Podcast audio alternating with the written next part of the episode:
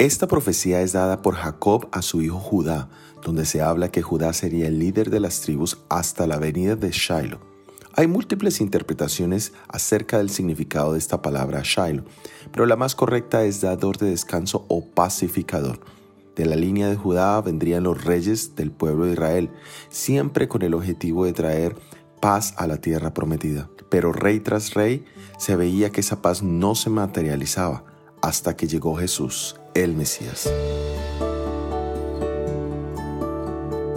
Cuando nació nuestro Salvador Jesucristo, ya la línea real de la tribu de Judá se había perdido.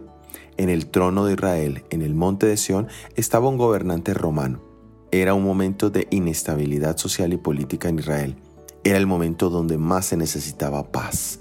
Jesús fue eso y más, porque su mensaje traía una paz perdurable, que no depende de las circunstancias externas. Esta paz comienza en la raíz o en la causa de todos los conflictos y guerras, el corazón humano. Hay muchos lugares en el mundo que ofrecen refugio a las personas que vienen de zonas de conflicto, violencia e inestabilidad, pero aún en esos lugares hay muchos que viven en total desesperación y zozobra. La razón de esto es que en sus vidas no ha llegado Shiloh, el pacificador. El apóstol San Juan dice en el capítulo 17, versículo 3, y esta es la vida eterna, que te conozcan a ti, el único Dios verdadero, y a Jesucristo, a quien has enviado. ¿Ya conoces a Jesucristo y la paz que Él te da? Si tu corazón aún está en guerra y no hay tranquilidad, Jesús es la solución.